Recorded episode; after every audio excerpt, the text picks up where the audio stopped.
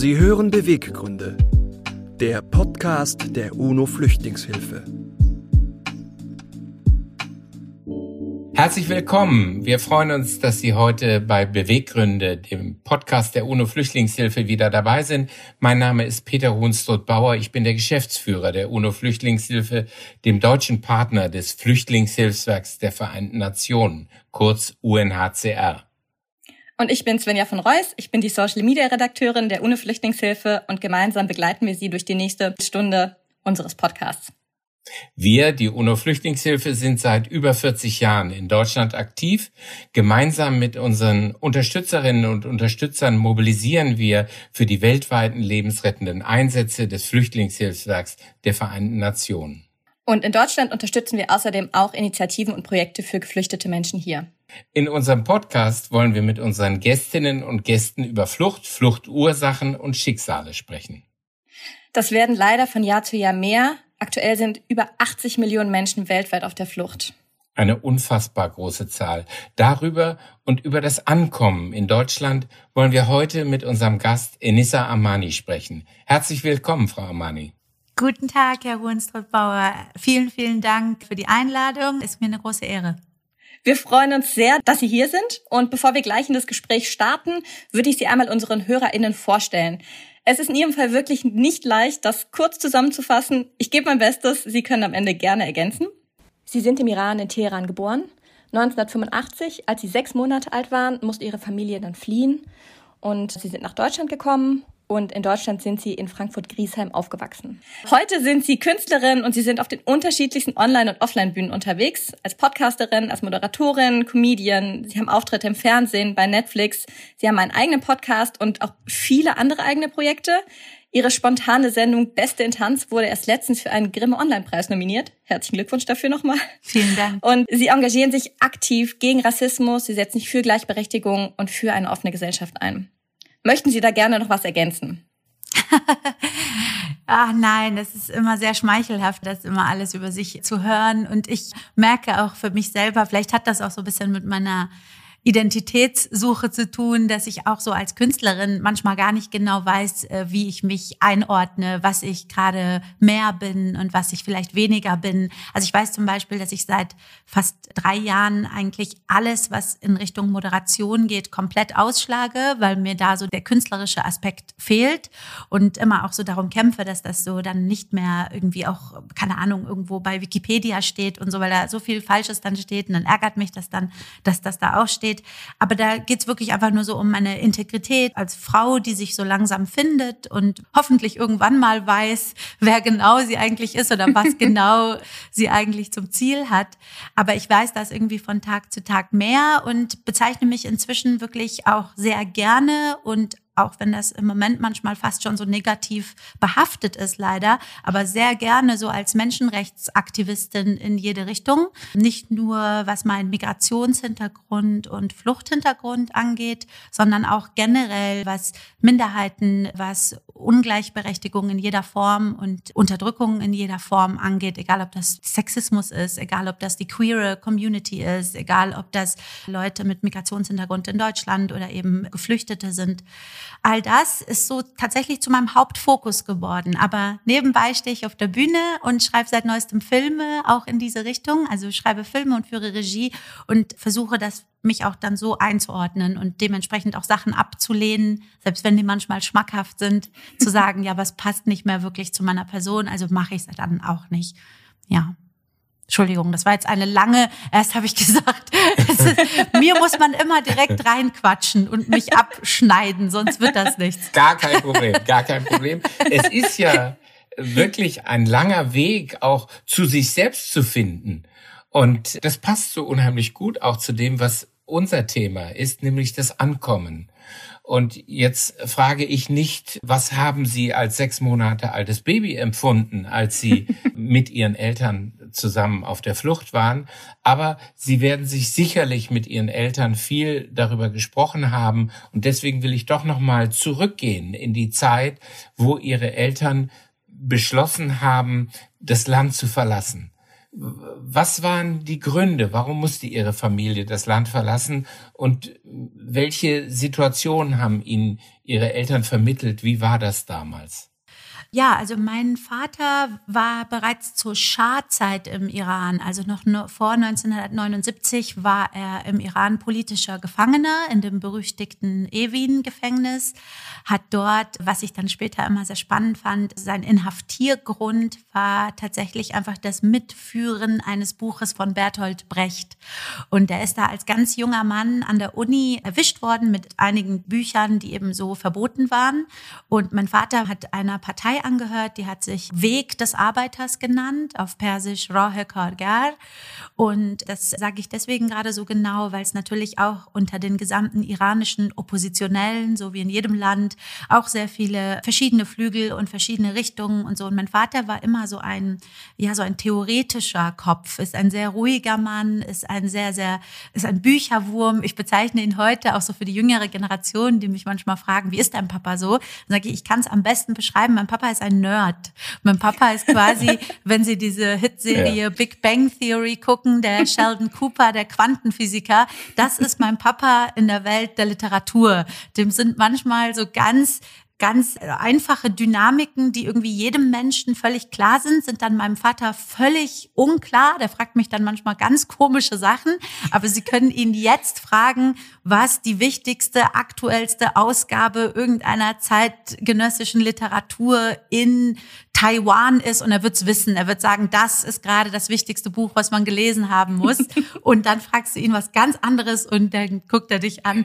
Und äh, das ist so ein bisschen, um diese Geschichte zu erklären, ist, dass mein Vater bereits zur Scharzeit inhaftiert war, auch Folter erfahren hat dort im Gefängnis, mir das alles auch immer, als ich ein bisschen älter war, sehr genau geschildert hat, auch immer sehr fair. Also hat immer gesagt zum Beispiel, dass er die und die Methode zum Beispiel nicht erdulden musste, aber Freunde hatten, die zum Beispiel diese oder jene Foltermethode erlebt haben.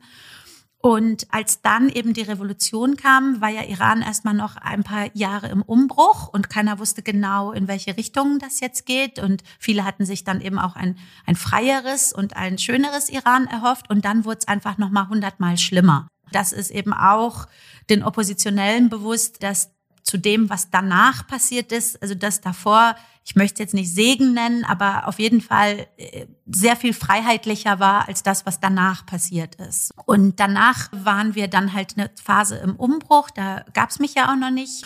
Und dann war es aber schon die Zeit, wo meine Eltern gemerkt haben, dass sie mit ihren Ansichten und mit ihren Wünschen nach einer Demokratie und einem freien Land eben jetzt komplett unter Lebensgefahr sind.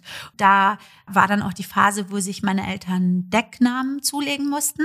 Daher kommt mein erster Name Sahar, das war der Deckname meiner Mutter. Das war als kleines Mädchen auch immer sehr interessant für mich, dass man selbst enge Freunde nur mit dem Geheimnamen kannte. Also wie mein Vater dann manchmal sagte, das ist mein Freund Abbos und ich dann wirklich schon als kleines Kind dann gefragt habe, heißt der wirklich Abbos oder ist das dieser Geheimname Abbos?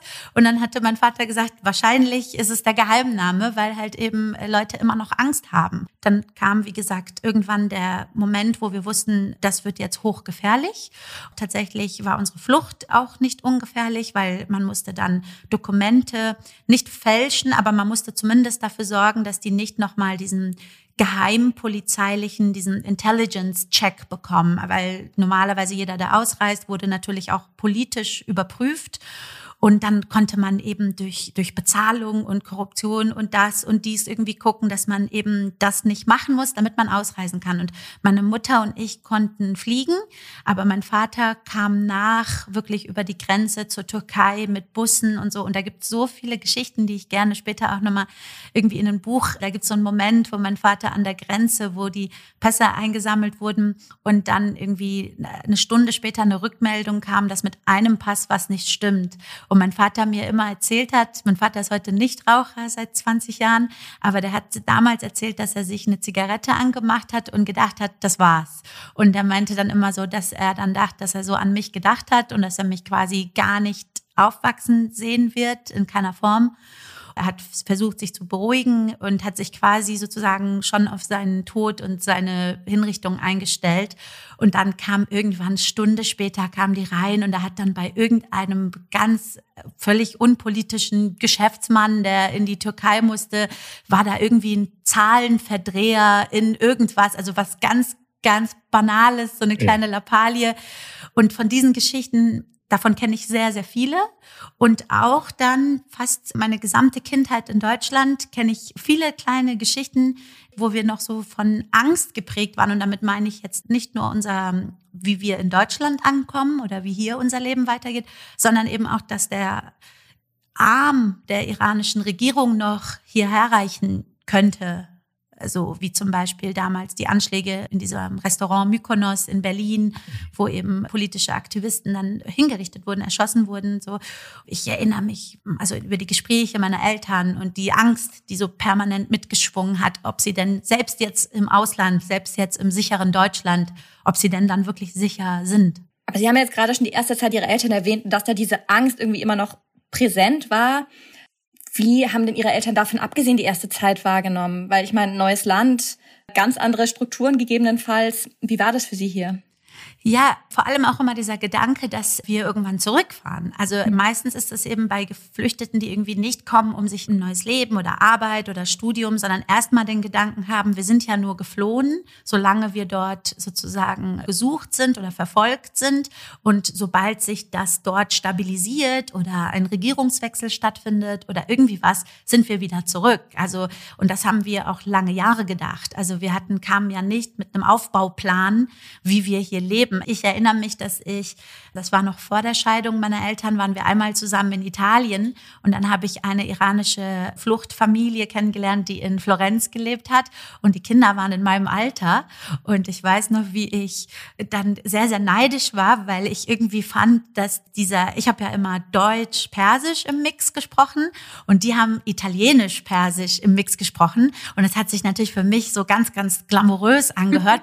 Zusätzlich gab es da Spaghetti und Pizza und das, und das Wetter war schön. Und ein ganz wichtiger Aspekt für mich war, ist, dass mir aufgefallen ist, dass die sich optisch nicht von den Italienern unterscheiden und nicht als Ausländer wahrgenommen werden. Mhm. Und dass die eben auf der Straße, also ich hatte zum ersten Mal dieses Gefühl, so, die sehen gleich aus wie die Italiener und die fallen nicht so auf, während wir in Deutschland eben auffallen, als was Fremdes wahrgenommen werden. Und ich bin dann ganz vorwurfsvoll, ich war, ich glaube, sieben oder acht, bin zu meinem Vater gegangen und gefragt, warum wir nicht nach Italien geflohen sind. So. Und dann hat mein Vater, ich weiß noch so lächelt zu meiner Mutter lachend drüber gesagt, das Kind denkt, flüchten ist quasi wie, dass man in so ein Reisebüro geht, in ein Flüchtlingsreisebüro und sagt, sagen Sie, wo ist denn das Wetter besonders schön und wo gibt's gutes Essen?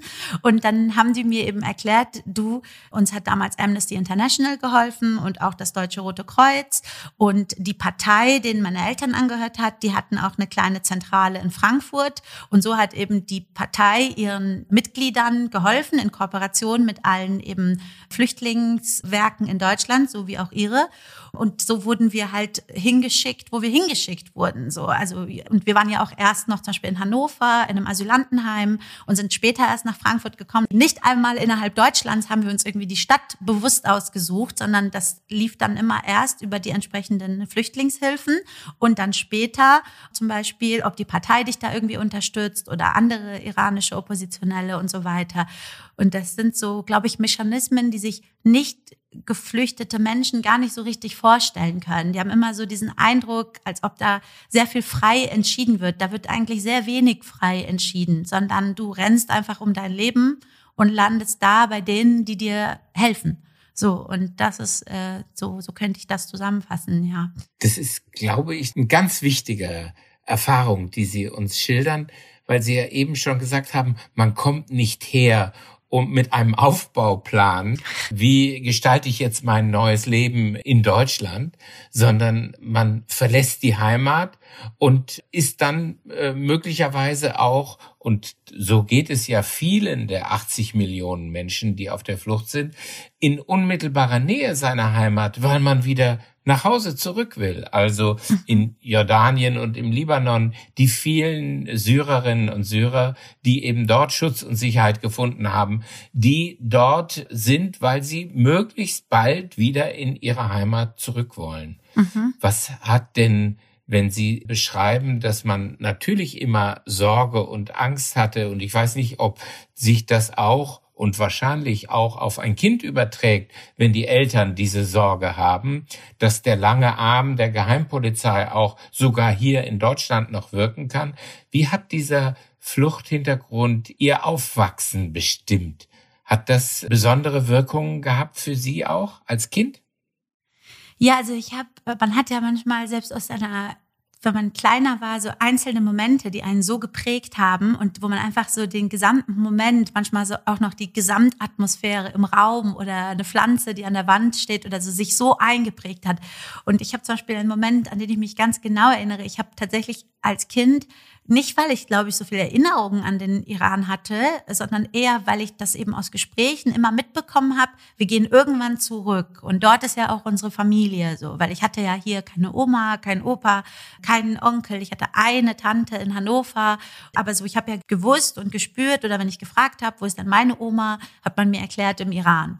Und ich habe dann immer kindlich, auch so in meiner Naivität dann so gefragt, ja, aber wann gehen wir zurück? Und meine Eltern wollten mir das irgendwie so sehr kindlich erklären und hatten dann so ein, auf Deutsch übersetzt, hört sich das ein bisschen komisch an, aber auf Persisch war das quasi, auf Farsi war das, die konnten das Wort abgesetzt, wahrscheinlich ein Kind nicht so erklären, wenn eine Regierung abgesetzt wird. Also hatten sie mir sowas erklärt wie, wenn die Leute von der Regierung, wenn die nicht mehr leben oder wenn die wenn die nicht mehr da sind. So, das ist auf Persisch vom Wortspiel ein bisschen anders.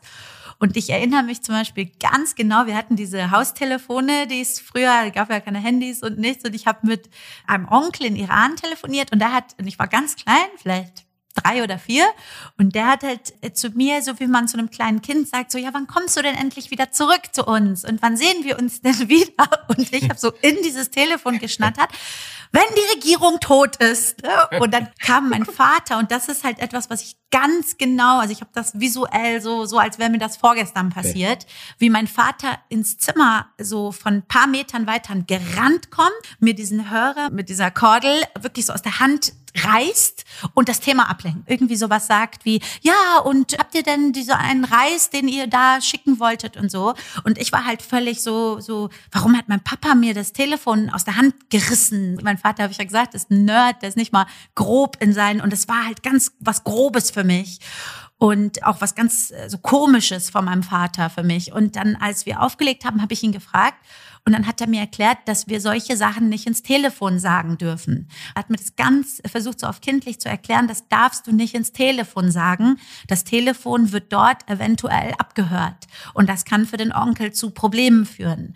Und das war wirklich in ihm so eine Instinktreaktion. Ich habe viele diese Momente, wo ich natürlich den Schmerz oder die Angst meiner Eltern natürlich deutlicher spüre als meine eigene, aber die sich dann eben auch so mit auf mich übertragen hat. So, ich habe eine andere Geschichte, da war ich schon zwölf und da waren meine Eltern geschieden und da wollte mein Papa das erste Mal mit mir so einen Papa-Kind-Urlaub machen.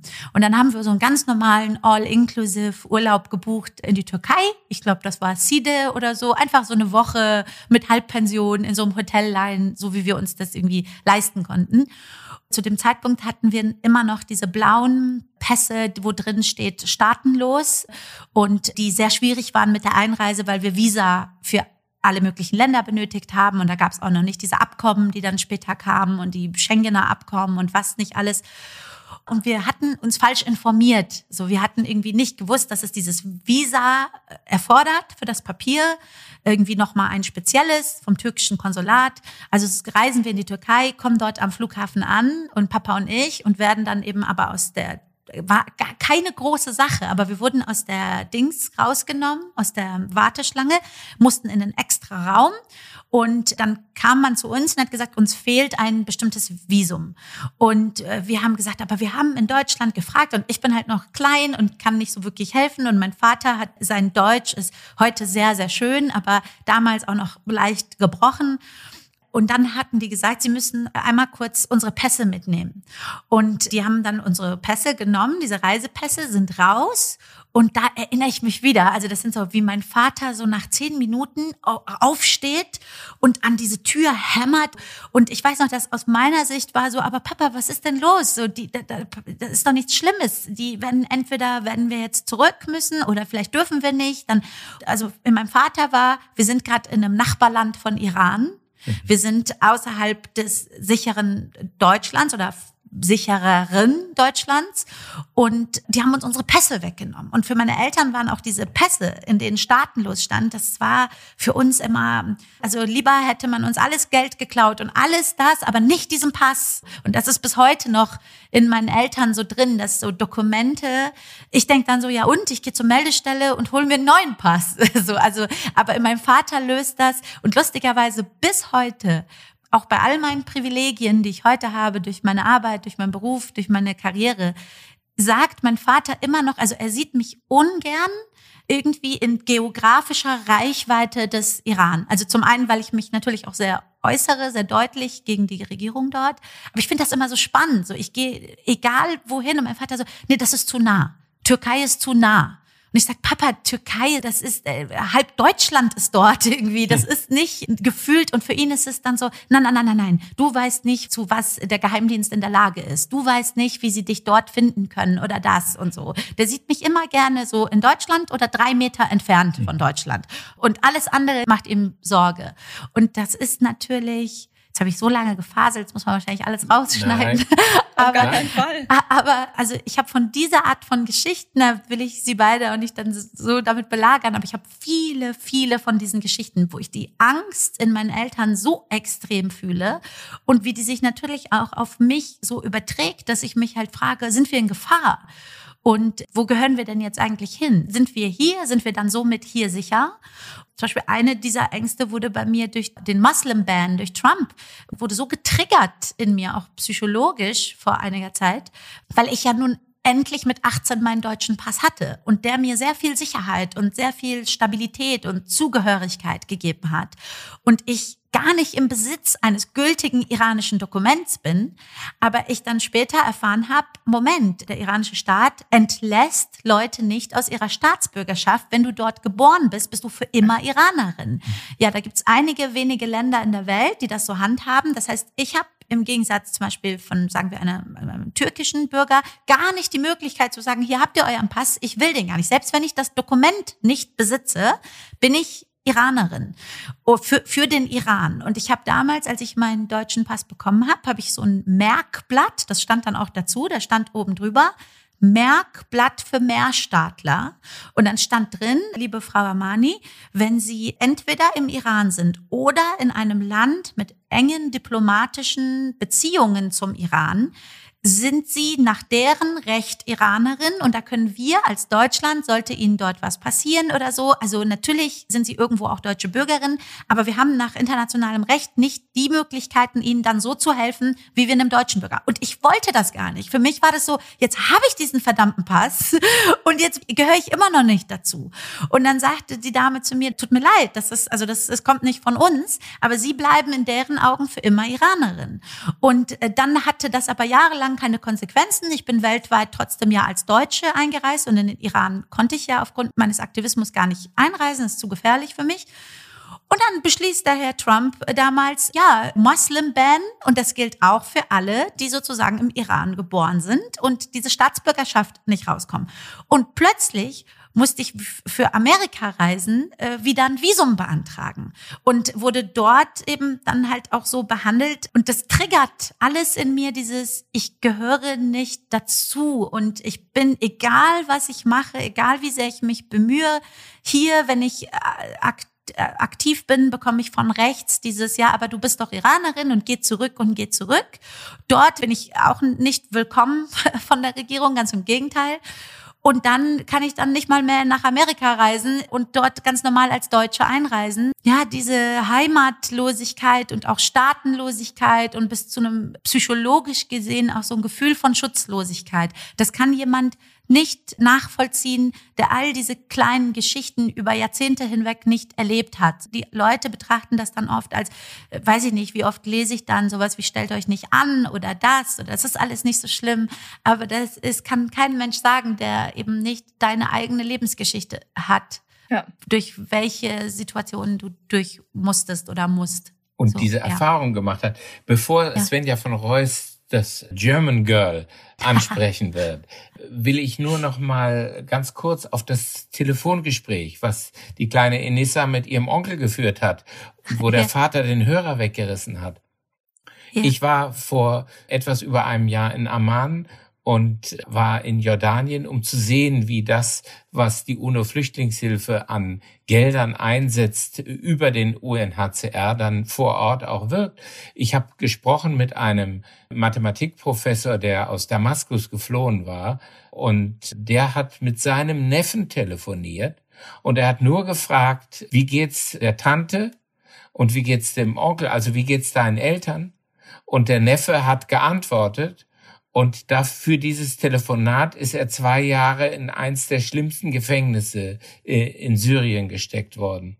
Das sind Geschichten, die viele Menschen erleben, die eben auf der Flucht sind. Und deswegen ist es so wichtig, dass wir auch darüber erfahren und von ihnen hören. Ja, genau. Also ich kann eigentlich nur sagen, ich bin auch total dankbar für die Gespräche, die wir führen können mit Ihnen und unseren anderen Gästen, einfach weil sie auch nochmal aus Perspektiven und berichten und Geschichten erzählen können, die wir nie erlebt haben und so eine Perspektive wie die ihre einfach nochmal einen ganz anderen Zugang gewährt. Sie haben ja gerade auch schon angesprochen, dieses Aufwachsen und dann irgendwie, hier werden sie mal als The German Girl bezeichnet und dann werden sie den Iran aber doch irgendwie nicht richtig los. Wie war das denn, als sie groß geworden sind, als sie erwachsen geworden sind? Wie sind sie da mit ihrem Hintergrund umgegangen? Was hat das für eine Rolle gespielt? Was haben sie vielleicht auch für Ausgrenzung erfahren, gegebenenfalls. Wie war das für Sie? Also groß bin ich geworden, erwachsen noch nicht. Ich warte jeden Tag darauf, Frau von Reus. Ich warte, jeden, es, jeden Moment ist es soweit. Ich glaube, diese Woche könnte ich vielleicht mal endlich erwachsen werden. Und so groß auch nicht, 1,62 Meter. Beides. Ich bin in Erwartungshaltung von beidem.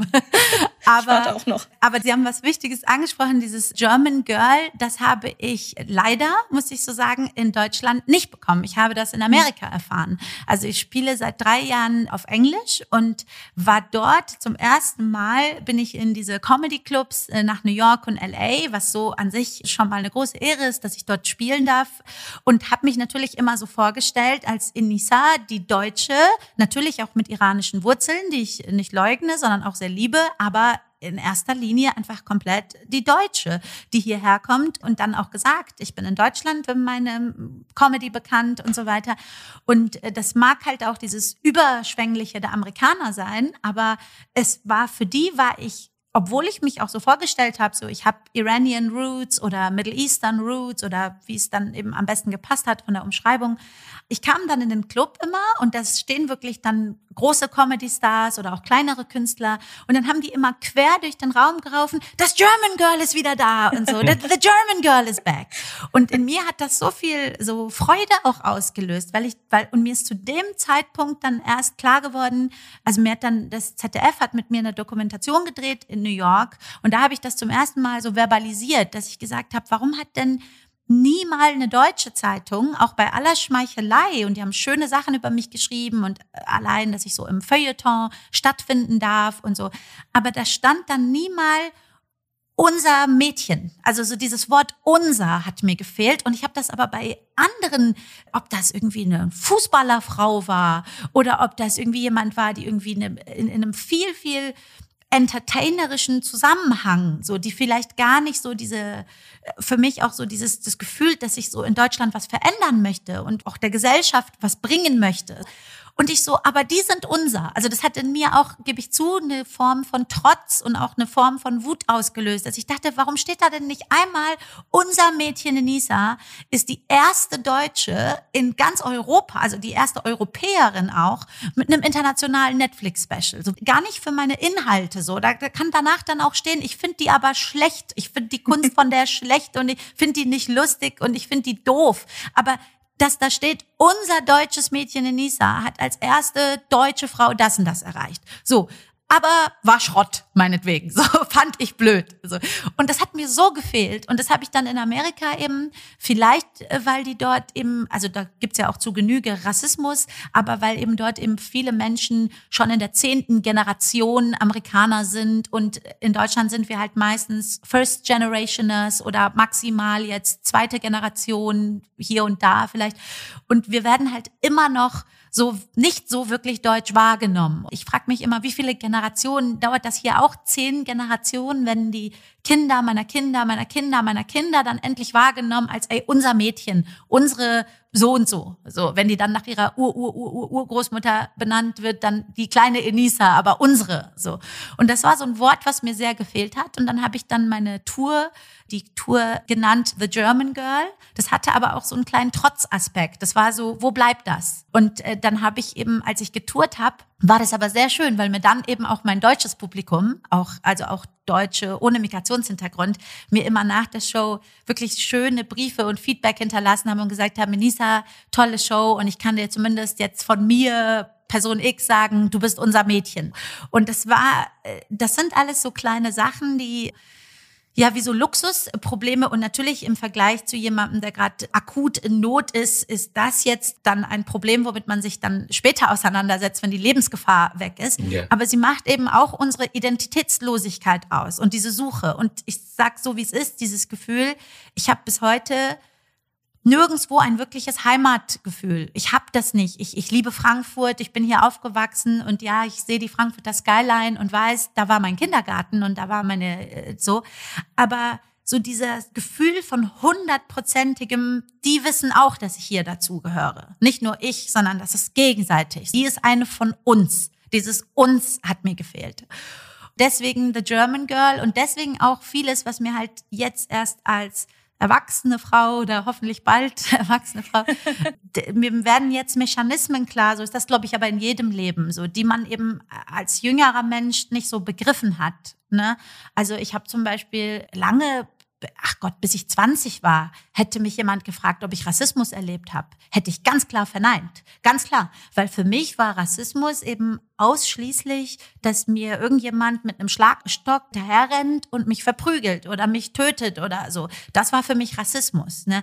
Meine Mama hat ja Medizin studiert in Deutschland und auch viele, viele Jahre, weil sie x-tausendmal auch durchgefallen ist, aber es irgendwann dann endlich geschafft hat, aber eben mit sehr schlechten Sprachkenntnissen. Also zum Beispiel auch so, meine Mama hat in Deutschland, war im Iran schon fast fertig in ihrem Studium. Sie war im zehnten Semester und wir kamen nach Deutschland und ihr wurde genau ein Semester anerkannt. So, das ist jetzt ein anderer Aspekt. Ich bin jetzt kein Mediziner, da weiß ich nicht genau, wie da das Reglement ist. Aber sie saß dann im Endeffekt in der Uni mit 19-Jährigen als 34-jährige Frau, die im Erstsemester sitzen und Medizin studieren. Und äh, sie, Gott sei Dank hatte sie viele dieser medizinischen Begriffe, kannte sie, aber ihr Deutsch war noch sehr schlecht.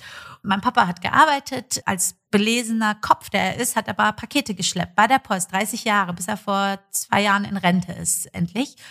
Es war in Nachtarbeit, für immer, diese 30 Jahre lang, als anders nicht funktioniert hat. Er konnte das Studium, Literaturstudium so nochmal aufnehmen, das wäre nochmal schwieriger gewesen. Und als ich elf oder zwölf war, ich war viel alleine zu Hause, ich war ein Schlüsselkind und Scheidungskind, habe ich einmal aus Versehen in der Küche was in Brand gesetzt. Also ich habe so eine Plastikschüssel auf dem Herd gehabt und die ist mir so weggeschmolzen und aber überall so giftiger Plastikdampf. Ja, und ich hatte große Angst. Und wir hatten eine Nachbarin, die Erika, die war so meine, wenn irgendwie Notfall ist, soll ich drüber zu Erika. Aber ich konnte aus der aus der Wohnung, also ich habe diesen Dampf und habe mich versteckt im Zimmer. So und dann kam die Feuerwehr und ich ich weiß noch, in Frankfurt-Griesheim war das. Ich würde die so gerne heute finden. Also um mich bei dem einen zu bedanken und um dem anderen eine Ohrfeige zu geben oder so. und die wissen safe nicht, dass ich heute die Inisa Amani vielleicht oder was die für einen Einfluss auf mich hatten, weil dann kam irgendwann die Feuerwehr. So, und wir hatten eine ganz kleine Einzimmerwohnung mit einer halben Küche. Jetzt kommt die Feuerwehr und für mich war das quasi wie soll ich sagen, da kamen jetzt diese Helden, die mich retten. Also da kam, ich hatte Todesängste. Ich habe gedacht, ich habe alles kaputt gemacht, unser Leben, alles ist in Brand gesetzt. Wahrscheinlich sterbe ich noch und die Nachbarn auch und habe geweint, habe groß Angst gehabt und dann klopft Feuerwehr an die Tür und die brechen die Tür auf und dann sehe ich halt Feuerwehrmänner und als Kind halt Feuerwehrmänner, so Helden, ne, mit den das und und sind ja auch Helden. Aber überall gibt's eben auch mal einen faulen Apfel oder wie man das nennt. Und die Zeiten damals waren anders und die kamen rein. Und dann hat, haben die eben lange suchen müssen, was der Brandherd war, bis die gemerkt haben, dass ich einfach eine Schüssel auf diese, auf diesem Herd stehen lassen hatte und das einfach giftiger Plastikdampf war, der alles, der war so weggeschmolzen. Diese riesige Plastik-Ikea-Schlüssel war so weggeschmolzen. Und dann hat der eine zu dem anderen gesagt, kein Wunder, guck doch mal, wie dreckig diese Drecksausländer leben. So. Und dann hat der andere zu dem, weil ich habe halt versucht zu erklären, also ich konnte ja fließend Deutsch, also ich habe den Herd angemacht, aber ich wusste ja selber nicht, was ist. Da war ja kein Feuer in dem Sinne. Und dann hat der andere aber dem so wie so einen Klaps mit dem Ellbogen gegeben und hat gesagt, nicht vor der Kleinen. Jetzt kommt das für mich der interessante Aspekt an diesem, ist gar nicht, dass der so was schrecklich Rassistisches gesagt hat, sondern dass ich, als ich, ich habe mich in der Wohnung umgeschaut und für mich war, ja, der hat recht. Also ich habe mich, ich, ich dachte, ich habe mich geschämt. Also ich habe äh, gedacht, ja, aber er hat recht, guck mal, wie wir leben. Wir haben nur ein kleines Zimmer, was vollgestellt ist. Bei uns ist es schmutzig, bei uns ist es hässlich, so wir stinken, wir sind schlecht, so. Und ich habe nach dieser Sache circa, ich habe lange gebraucht, um das meinen Eltern zu sagen, habe das sehr viel später als ich habe über zwei Jahre keine Freunde zu mir nach Hause gelassen, weil ich erst dadurch irgendwie für mich erkannt hatte, wir sind schmutzig. So, weil für mich war alles, was der Feuerwehrmann sagt, stimmt. So, das sind Helden. Und diese kleinen Sachen sind, dass wenn ich heute überlege, wenn mich Leute fragen, ob ich Rassismus erlebt habe, das hatte auf mich einen viel größeren Impact, diese Scham, diese Ich bin schlecht. So. Und das ist, glaube ich, auch was viele Geflüchtete auch heute noch erleben, diese Blicke, das kann viel tiefer sitzen. Dieses, guck mal, wir sind nicht nur nicht gewollt, sondern unsere Kleidung sieht vielleicht, guck mal, die kleiden sich anders. Wir sind fremd, wir sind schmutzig, wir sind das, wir sind äh, nicht gleichwertig, wir sind nicht auf Augenhöhe, wir sind äh, was Niederes. Das kann auf einen Menschen, auf die Psyche eines Menschen, vor allem auf ein Kind, eine sehr viel schlimmere Belastung und auch Störung auslösen das hat lange gebraucht, bis ich daraus auch schöpfen konnte. So wenn ich heute denke, was ich auch für eine tolle Mama hatte, die mich zum Klavierunterricht gezwungen hat, den es damals für Sozialhilfeempfänger gab, 25 äh, Minuten pro Woche hat mir der Staat das bezahlt und ich wollte das aber gar nicht. Aber meine Mama hat mich sechs Jahre dazu quasi gezwungen, nee, das machst du jetzt, wenn wir schon die Möglichkeit haben, dass, dass, dass die Sozialhilfe bezahlt aus all diesen Sachen schöpfe ich jetzt und würde meine Kindheit auch nicht anders haben wollen. Denkst du, ich wäre nicht ich, wenn ich nicht auch mit so viel Schmerz großgewachsen wäre. Aber diese Geschichten kannst du nur fühlen, wie wenn du weißt, wie sich das fühlt. Wenn da zum Beispiel dein Held durch die Tür kommt und sagt, guck mal, wie dreckig die leben. Und du dann das auf dich halt nimmst und sagst, ja, er hat recht weil meine Klassenkameradin Sonja hat voll das schöne Haus oder eine große Wohnung und irgendwie bei denen ist alles richtig und guck mal, bei uns ist alles hässlich. Und das sind Sachen, die, aus denen ich heute sehr viel schöpfe und die aber in mir auch viel Schmerz ausgelöst haben, ganz klar. Also bis heute, ganz klar. Was ist denn, Sie, Sie berichten jetzt von der Scham und dem mhm. Schmerz und auch dem fehlenden Unser. Sie ist unser mhm. Mädchen. Was bedeutet das für das Ankommen? Was bedeutet für Sie das Ankommen, das Erwachsenwerden? Ja, Herr Rutzrott-Bauer, ich sage es Ihnen so, wie es ist. Ich habe jetzt, zu dem Zeitpunkt jetzt, habe ich für mich, glaube ich, festgestellt, dass es so eine Form von Ankommen für mich nicht geben wird, so wie ich es mir zumindest immer ausgemalt habe. Ich bin innerlich, ich weiß nicht, ob das mit der Flucht zu tun hat oder ob das auch mit dem wilden Künstlerdasein meiner Mama vor allem zu tun hat. Ich bin sehr unruhig, nicht unruhig, rastlos ist vielleicht das richtige Wort. Ich bin eine kleine Nomadin. Ich bin ja letztes Jahr aufgrund von massiven Morddrohungen, die ich erhalten habe, von Köln. Das letzte war dann mit Fotos, die uns dann sehr besorgt haben, die mich wussten, in welchem Café ich immer mein kleines Drehbuch schreibe. Das mag auch nur Bällerei sein, so, aber das können wir dann, also inzwischen versuchen wir schon gut auszusortieren zwischen, ob da jetzt irgendjemand auf Social Media ein bisschen rumbellen möchte oder ob wir das Gefühl haben, du, da ist ein Mensch, der da eine viel größere Psychose mit sich trägt und äh, ganz andere. Und dann bin ich irgendwann von Köln nach Frankfurt gezogen und vor lauter Angst, als ich das so gehäuft hatte, war ich eine Zeit lang in Hotels untergebracht. Also ohne festen Wohnsitz hier mit wirklich sehr eng von meinem wirklich grandiosen Management, die mir viel Kraft gegeben haben. Irgendwann war es aber die Zeit, sich einfach auch einen Wohnplatz in Frankfurt zu suchen. Und ich habe das permanent gemieden. Dann hat irgendwann mein Manager, ist auch studierter Regisseur, also sehr, sehr kreativer Mensch, der Erhan sagte so, ich glaube, du willst es gar nicht. Du magst dieses Gefühl, du, du, du brauchst dieses Gefühl, dass du jederzeit hier deine zwei Koffer nehmen kannst und ganz woanders hin kannst. Und ich habe das total geleugnet. Ich so, das stimmt überhaupt nicht. Ich will sehr wohl ein Zuhause haben. Ich bin hier in dieser Lage. Ich kann doch nichts dafür und so. Und jetzt merke ich, das stimmt sehr wohl. Ich finde, irgendwas ist da in mir verankert durch diese ganze Geschichte äh, dass ich äh, mich wohler fühle, wenn ich weiß, ich kann auch jeder Sekunde weg. Da ist mein Pass, ich, ich kann weg. Nicht Urlaub weg, sondern in, in eine andere Sicherheit hinweg. Ich habe dieses wunderbare Buch von, das ist jetzt äh, sehr die spirituelle Schiene, aber das habe ich mal so aus so einem Selbsthilfeaspekt rausgelesen von Eckhart Tolle, The Power of Now, so ein Weltbestseller. Jetzt die Kraft der Gegenwart. Vielleicht nicht jedem seins, aber ist ein sehr, sehr, meiner bescheidenen Meinung nach, ein toller Mensch. In einem ganz tollen Buch. Und das hat mir, das ist zwar völlig spirituell, aber das hat mir einen großen Hilfepunkt gegeben, weil ich irgendwie gedacht habe, danach hat sich dieser Satz in meinem Kopf verfestigt, mein Zuhause ist das jetzt. Ich habe keinen wirklichen Place. Das wird jetzt sehr persönlich für mich, weil ich vielleicht auch, gut, meine, meine Eltern waren, haben sich scheiden lassen. Meine Mutter hat danach noch dreimal geheiratet, hat aber auch nicht wirklich funktioniert. Und meine Mutter ist auch so eine sehr wilde Künstlerseele. Mag auch sein, dass es nochmal andere private, also nicht nur die Flucht, sondern meine persönliche Geschichte ist. Aber ich habe halt gemerkt, ich sage zum Beispiel nie, ich gehe nach Hause, sondern ich sage immer, ich gehe zu Papa oder ich gehe zu Mama. So, ich habe nie, auch wenn ich nach Frankfurt fahre, sage ich nicht, nach Hause, sondern ich sag nach Frankfurt. Und äh, selbst wenn ich eine Wohnung habe, die ich mir liebevoll einrichte oder jetzt finanziell bessere Mittel habe und mir irgendwie meine Traumwohnung raussuche oder so, ist es trotzdem nie dieses Gefühl von zu Hause, so Tür zumachen zu Hause. Wie gesagt, da müssen jetzt Psychologen äh, wissen, äh, was da alles bei mir zusammenkommt. Aber ich, irgendwann habe ich große Ruhe darin gefunden, zu sagen, mein Ankommen ist immer nur im Jetzt. So, und ist mein Zuhause ist auch das jetzt gerade so und das war okay. Also das ist für mich, ich bin seitdem nicht mehr so grob auf der Suche nach wo habe ich denn mal so ein ein warmes Häuschen, wo Rauch aus dem Kamin kommt und wo ein kleiner Zaun davor steht und ich so dieses Gefühl habe, ich habe ewig danach gesucht, wirklich danach gesucht. So, ich habe so nostalgische Momente, wo wenn man Zug fährt in Deutschland abends, dann kommt man doch manchmal an so, ja, wie so an so Dörfleins vorbei und dann ja. sieht man so ein Haus mit so warmen. Lichtern. Und ich habe das seit ich klein bin, dass ich äh, wie so eine extreme ja so eine Nostalgie hatte, auch wenn ich das nie hatte, immer dachte, ich werde irgendwann mal so ein Haus haben mit diesen warmen Lichtern und eben meinem Mann und Kindern und und das das wird mein Häuschen sein.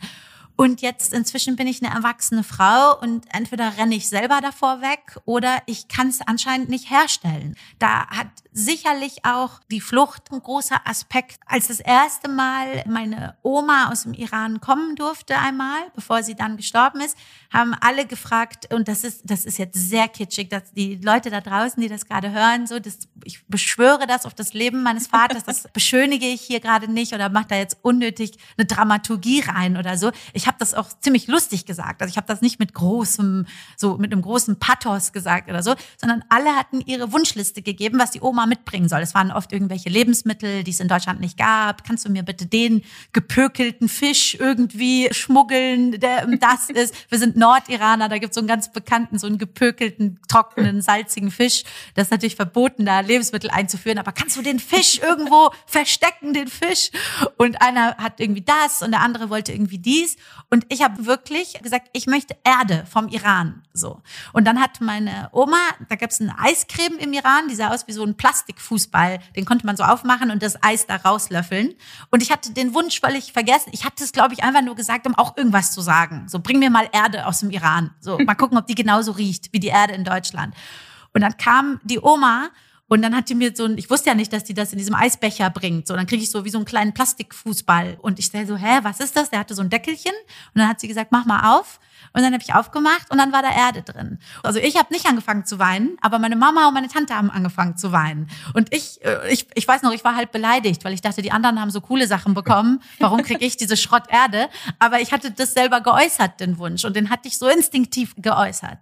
Das sind manche Geschichten, die ich heute, die habe ich gerade zum ersten Mal erzählt. Ich erzähle manche Sachen nicht, weil ich dann, ich will nach außen nicht so ja, so, so sehr Dings klingen, als würde ich jetzt hier so melodramatisch irgendwie. Aber das war instinktiv ne, als Kind gesagt, bring mir mal Erde mit vom Iran. Und als sie dann kam, wie gesagt, habe ich die aufgemacht und meine Mutter und meine Tante, die haben so geweint, weil die haben das, glaube ich, sehr viel poetischer aufgefasst, als ich das vielleicht gemeint habe.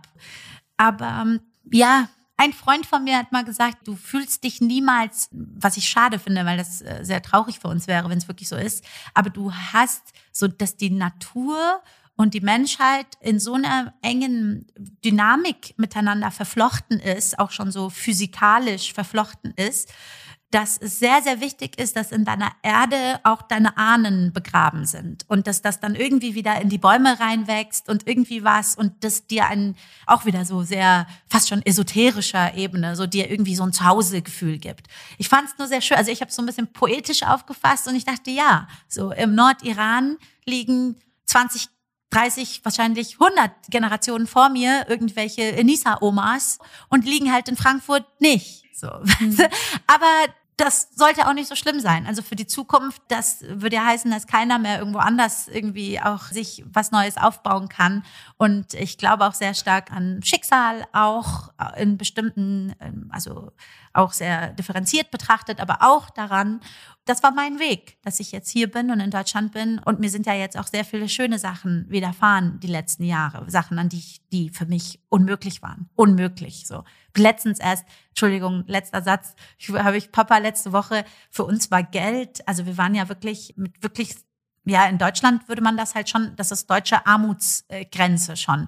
Und ich habe so ein Spiel gehabt mit Papa, wo wir uns immer hingesetzt haben, was machst du, wenn du eine Million, damals waren es ja noch Mark, eine Million Mark. Und ich finde das so lustig, weil eine Million heute jetzt äh, das generell, also wir haben halt gedacht, mit einer Million kaufen wir sieben Häuser, 18 Autos, 14 äh, das. Also das war für uns so, das waren unmögliche Summen. Und meine Antwort war immer, habe ich ihm letztens erzählt und da hat er sich kaputt gelacht, weil er sich ich hab, meine war immer eine Million Milchschnitte. So, ich habe Milchschnitte über alles geliebt. Das ist jetzt auch keine Werbung, diese Schrott. Leute, sie sollten mir mal eine Werbung geben, weil ich die so, ja wirklich, wir haben das immer wieder genauso durchgekaut, dass er gesagt hat, aber Milchschnitte kostet 50 Pfennig. Die gab es damals nur einzeln ja. und die haben 50 Pfennig gekostet und er so, du kannst dir sogar zwei Millionen Milchschnitte holen. Und dann habe ich gesagt, ja dann zwei Millionen Milchschnitte. So, aber das war so ein das war ein Spiel, was wir immer gespielt haben. Und das, ich glaube nicht, dass es um Geld ging, weil ich bin mit einem sehr ideologischen Papa aufgewachsen, der mich gar nicht so nach, nach Geld, der hat bis heute keinen Führerschein, kein Auto, der fährt Fahrrad, so. Aber es war immer so ein Gefühl auch von dass das ja eine gewisse Sicherheit auch wäre. So wenn wir irgendwann mal eine eigene Wohnung hätten oder Geld oder so eine Sicherheit halt, die wir ja auch nicht hatten. So wir hatten kein, kein Zuhause und kein Geld. Da sind natürlich zum Beispiel Fluchtgeschichten in Amerika, kenne ich ganz andere. Also die sind zum Beispiel vom Schah-Regime geflohen, waren aber Teppichhändler mit finanziellen Mitteln. So, also das ist, muss man auch unterscheiden. Es gibt Flüchtlinge mit Geld und Flüchtlinge ohne Geld. So, die meisten sind ohne Geld, aber es gibt unterschiedliche Geschichten und unterschiedliche Fluchtgründe. So. Und ja, auf jeden Fall, heute esse ich gar nicht mehr so viel Milchschnitte, muss ich ehrlich gesagt sagen. Aber das war mein, also es war so ein Bedürfnis nach, nach Sicherheit, das wollte ich damit ausdrücken. Ich habe mir Sachen möglich gemacht, die für uns vollkommen außerhalb unserer Reichweite erschienen, so vollkommen. Also Heute ist es immer noch so, dass wir uns manchmal zwicken. Ist das wirklich wahr? Wie kam das denn? Wie ist das plötzlich passiert, dass ich jetzt plötzlich so ein kleiner Name bin für mich in Deutschland und finanzielle Sicherheiten habe? Aber dafür musste ich auch sehr viel kämpfen und mich natürlich auch selber sehr viel entwickeln. So die Enisa von vor fünf Jahren, wenn ich mir manchmal Auftritte angucke oder so, dann schäme ich mich zu Grund und Boden, denke, was ist das denn für ein Schrott? Und dann werfe ich was auf mich selbst, auf den Fernseher. Aber dann denke ich mir, ja gut, also ich musste natürlich auch als Künstlerin, als Frau wachsen, mich selbst finden und ich finde mich immer mehr in meinem Engagement. So, obwohl wir hier auch, kann ich ganz ehrlich sagen, große Streits deswegen haben, weil ich dann manchmal sage, das geht jetzt nicht, das müssen wir ablehnen, das können wir so nicht machen, das passt zu mir nicht mehr. Und wo dann manchmal auch mein Management sagt, du, das ist ein Geldjob, so du bist immer noch Entertainerin, das und das, das ist einfach ein ganz normaler Deal. Und dann sage ich, nein, das geht nicht. Dann bin ich nicht mehr integer. Ich muss, ich bin ein sehr, auch so ein, äh, ich denke immer in so sehr komischen, großen Dimensionen. Und manchmal, weiß ich nicht, manchmal mein Sturkopf hilft mir dann dabei, dass ich dann was umsetze, was irgendwie alle für unmöglich halten. Und ich sag doch, doch, doch. So, aber ich merke halt auch, da ist in mir auch viel Papa drin und da ist viel Mama drin und da ist viel eben Aufstehen drin, wenn ich das Gefühl habe, irgendwas ist nicht gerecht. Selbst in einer so sicheren und relativ gerechten Gesellschaft wie Deutschland. Und natürlich ist mir durchaus bewusst, dass ich das nicht vergleichen kann mit Problemen, die es im Iran gibt. Aber trotzdem ist es ja nicht so, dass wir hier nicht auch Verbesserungen schaffen können und auch mit Problemen konfrontiert sind. Und es sind ja nicht alle, die das nicht erkennen. Also zumindest die Nominierungskommission des Grimme Online Award hat es ja schon erkannt und werden Stimmt. wir auf alle Fälle natürlich alle Daumen drücken, denn die letzte Instanz war ja eine WDR-Produktion, die tatsächlich für große Diskussionen gesorgt hat.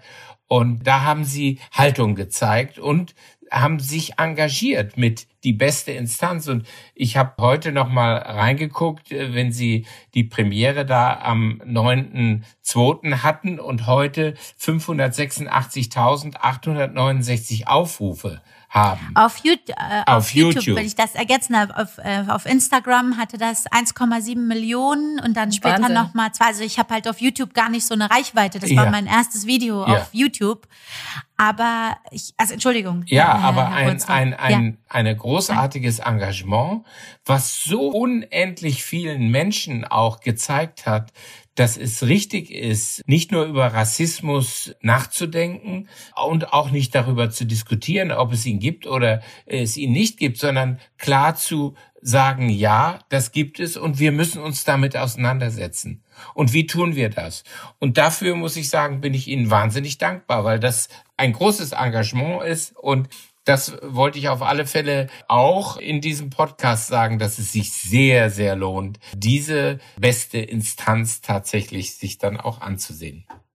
Vielen, vielen Dank. Also das freut mich sehr, sehr, sehr. Vor allem auch unter dem Aspekt für alle, die da hören. Ich habe gedacht, das wird kein Mensch gucken. Also ich muss das nochmal wirklich sagen. Also wie sich da auch einfach so die, ja, diese impulsive Reaktion, da muss jetzt was passieren. Wir hatten hier dieses Gespräch gehabt, wo ich gesagt habe, das wird so ein Expertentalk. Das werden alle gut finden, dass ich das mache. Also ich dachte so, die Leute werden denken, super, wurde gemacht, so wie Leute sich freuen, wenn sich jemand für den Tierschutz einsetzt, aber dann vielleicht selber gehen und wieder was machen, was der Tierwelt jetzt nicht so zugute kommt. Und das ist eben dieses, man freut sich immer, wenn sich jemand für was einsetzt. Und ich dachte wirklich, das wird kein Mensch gucken. Ich habe ihm gesagt, ich so, schau mal, ich habe ja jetzt äh, so ein Video schon gemacht gehabt, wo ich irgendwie mich so aufgeregt hatte über den WDR und ich weiß, dass diese Videos bei mir wirklich eine extreme Zuschauerschaft haben, weil ich mich da meistens auch dann ähm, so sehr deutlich äußere und klar in die Kamera. Und das hatte dann irgendwie zwei Millionen Klicks auf Instagram. Und dann habe ich gesagt, so, und jetzt mache ich eine Expertenrunde. Wenn die das nicht machen wollen, lade ich mir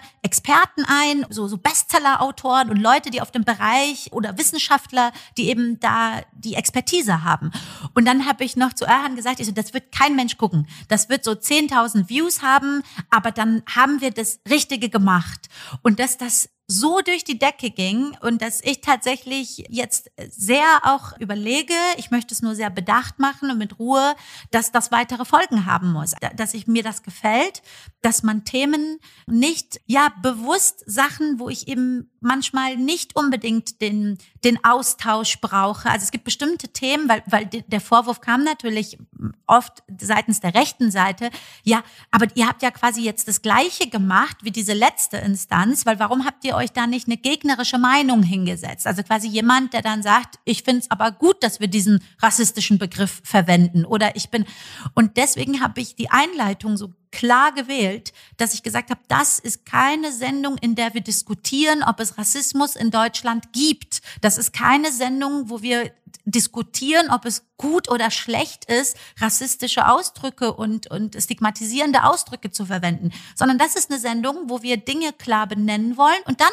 natürlich über die Wege dorthin auch diskutieren können, so dass jemand sagt, ich finde, wir sollten das machen und der nächste sagt, ich finde, wir sollten es aber so angehen. Aber wir sind uns hier einig, dass es das gibt und nicht, dass dann jemand sitzt und sagt, aber so schlimm ist das Ganze doch gar nicht. Und das finde ich ist, ob Klima, Tierschutz, ähm, ich hatte sogar überlegt, äh, äh, zum Beispiel sexualisierte Gewalt, also so ein paar Themen, wo man sagt, so jetzt lassen wir hier die Opfer sprechen und zwar fünf von denen und nicht irgendwie eine Person, die sagt, ja, aber da muss man mal alles nicht so groß machen oder so. Und das war mir sehr, sehr wichtig und diese Haltung habe ich auch heute. Ich setze mich mit bestimmten Leuten auch nicht mehr zur Diskussion hin. Da bin ich sicherlich auch nicht die Einzige, aber ich muss mit jemand ganz Rechtem, muss ich mich auch nicht, der, der hat natürlich seine Berechtigung, äh, äh, da zu sein und seine Denke zu haben, aber ich muss mich da nicht in einen, in einen demokratischen Austausch bewegen. Das muss ich nicht mit jemandem, der komplett meinen menschlichen Grundwerten widerspricht, egal in welcher Richtung. Und das verstehen ja auch viele falsch, so dass Meinungsfreiheit bedeutet, dass ich mit jemandem reden muss, der komplett dem Grundgesetz Gesetz widerspricht. Nein, das muss ich nicht. Und das war mir halt sehr wichtig und umso dankbarer bin ich. Ich hätte es nicht gedacht. Also, dass das so durch die Decke geht, den Mitgliedern, den Gästen der Sendung, alle Bücher wurden ausverkauft. Ich war sauer, dass ich kein eigenes geschrieben habe. Ich dachte, verdammt normal, alle Bücher sind ausverkauft gegangen. Warum habe ich keins geschrieben? Ich habe und ich habe die Sendung nicht äh, monetarisiert. Ich habe im Endeffekt, das sage ich gerne auch sowas offen, auch wenn man Zahlen nicht bespricht. Es waren im Endeffekt 9.830 Euro, die ich äh, für diese Sendung aus eigener Tasche bezahlt habe und die ich in keiner Form zurückbekommen habe. Also ich habe nicht die, das Video monetarisiert, ich habe nicht das. Aber na klar ist diese Anerkennung, die ich dafür bekommen habe und auch das, die, die Reputation, natürlich ist das auch ein Mehrwert und ich bin sehr dankbar dafür.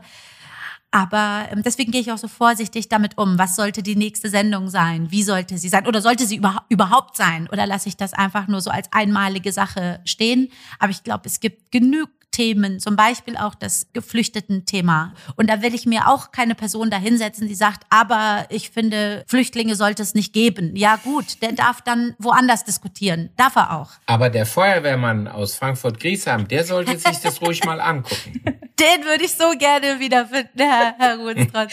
Das ist wirklich jemand, den ich, auch nicht böse, ne? ihm Nein. wirklich nur sagen, wirklich nur sagen, was so, das, was für einen Einfluss das auf mich hatte und dass ich zwei Jahre keine Freunde zu mir nach Hause gelassen habe und er vielleicht sogar gedacht hat, dass das gar nicht so schlimm ist, was er da gerade sagt.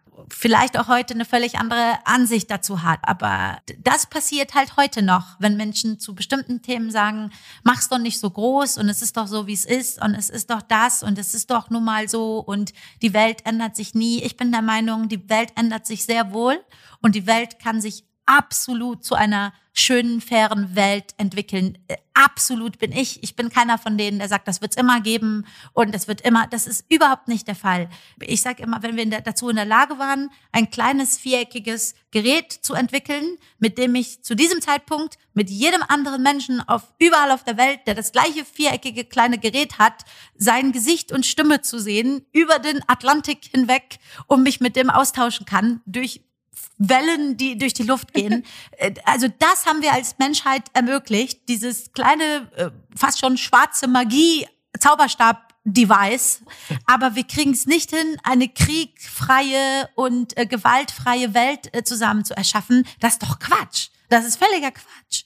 Und äh, das werden wir schaffen. Wir müssen nur alle zusammen auch daran arbeiten und daran glauben. So. Ich finde es so schön, Ihnen zuzuhören. Einfach diesen, Dankeschön. diesen Optimismus und so und dieser jeder kann was, jeder und jede kann was ändern. Ja. Und genau das wollen wir auch allen, die diesen Podcast hören, mitgeben. Genau dieses, wir alle können einen Unterschied machen. Und da würde ich gerne ähm, Richtung Ende jetzt einfach nochmal von Ihnen hören hier hören jetzt ganz unterschiedliche Menschen uns zu. Und vielleicht sagen jetzt viele, sie möchten wirklich gerne auch was tun, aber vielleicht fehlt manchen so ein bisschen so der erste Schritt oder eine Richtung. Was würden Sie sagen, wenn Menschen sagen, sie möchten sich gerne engagieren, für was auch immer, sei es sich für Geflüchtete einsetzen, das nur als Beispiel.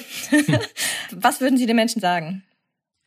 Ja, also ich finde erstens immer, dass man sich auch bewusst sein muss, weil man manchmal so überfordert ist mit allem, was schlecht läuft auf der Welt. Und manchmal sind Menschen so, dass sie denken, aber wo setze ich denn an? So, ich benutze jetzt schon keine Plastikstrohhalme, aber dann da die Tiere. Und jetzt mache ich das und jetzt gibt's da die das. Und jetzt geht das Klima kaputt. Und dann haben wir Kriegswellen und Geflüchtete. Und dann ist man oft, das bin ich selber oft, so überfordert in diesem Willen, was zu ändern, dass wir Menschen dann, ich glaube, das ist auch so eine natürliche, ja, wie so eine Schutzreaktion, dass wir uns dann in ganz oberflächlichen Sachen verstecken.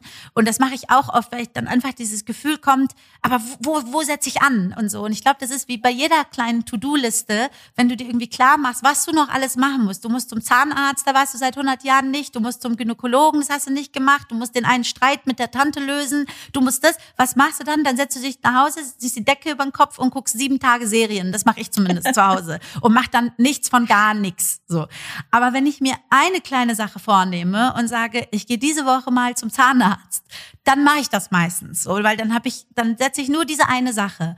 Und ähm, du kannst halt immer in deinem eigenen Viertel auch schon. Du musst ja gar nicht immer. Ich habe auch diese großen Gedanken, weil ich dann denke, ich will das und ich will jetzt mitten dahin und ich will jetzt den Nahostkonflikt lösen, jetzt, jetzt. Ich will so und dann im nächsten Moment denke ich so, Vielleicht gucke ich einfach mal in meiner Umgebung, ob es da zum Beispiel gerade Krankenhäuser gibt, Waisenhäuser gibt, Flüchtlingshäuser gibt und bring mal für heute irgendwie ein bisschen Spielzeug vorbei, wenn ich denn darf. Also wenn zum Beispiel die Corona-Bedingungen zulassen und so weiter.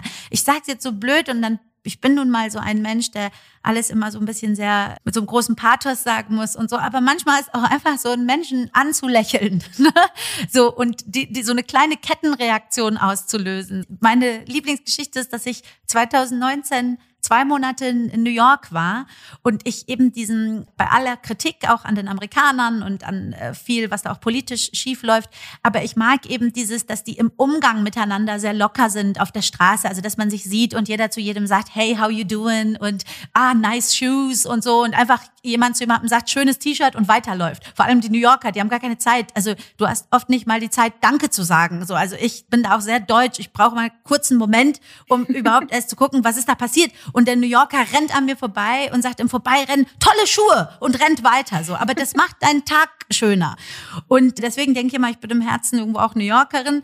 Und ich war eben in Brooklyn und habe dort eben viel Comedy gespielt und so. Und dann ist mir halt aufgefallen, dass da irgendwie jeden Morgen die Leute aneinander vorbeilaufen. Hey, guten Morgen, hey, wie ist dein Tag? Der Bäcker sagt, und how you doing today? Wie geht's Ihnen heute? Und so. Und ich bin zurückgekommen nach Deutschland und hatte mich in so einen großen, trotzigen Frust reingefressen, warum hier keiner zu keinem sagt, hallo, guten Morgen, wie geht's Ihnen? Und warum man hier nicht am Tag irgendwie zehn Sachen irgendwie hört, so, ey, tolle Schuhe und so, ne? Und dann weiß ich noch, dann laufe ich durch mein Viertel in Köln, das war bevor ich umgezogen bin.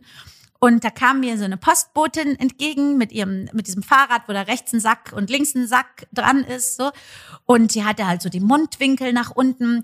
Und ich bin total trotzig und frustriert und denk mir, mein Postbote in Brooklyn, der hat jeden Morgen, das war so ein so ein Kerl mit so immer, der hat so Musik gehört nebenbei und hat seine Musik laut gesungen und hat dann immer gesagt, hey, good morning und wie war die Comedy Show gestern Abend und so und und auch nicht irgendwie, weil er mich kennenlernen wollte oder so. Der hat auch gesagt, der hat Frau und Kinder zu Hause und so, aber einfach diese Lockerheit. So. Und ich bin in diesem riesigen Frust und bin so sauer, dass mir diese Frau nicht guten Tag sagt dass ich halt quasi an ihr vorbeilaufe und quasi das gleiche mache ja wie sie. Also ich bin dann weitergelaufen und habe ich irgendwann gedacht so, Moment mal, warum lächle ich sie nicht? Also warum bin ich nicht dieser Brooklyn-Faktor? Also ich reg mich gerade auf, warum Köln nicht wie Brooklyn ist.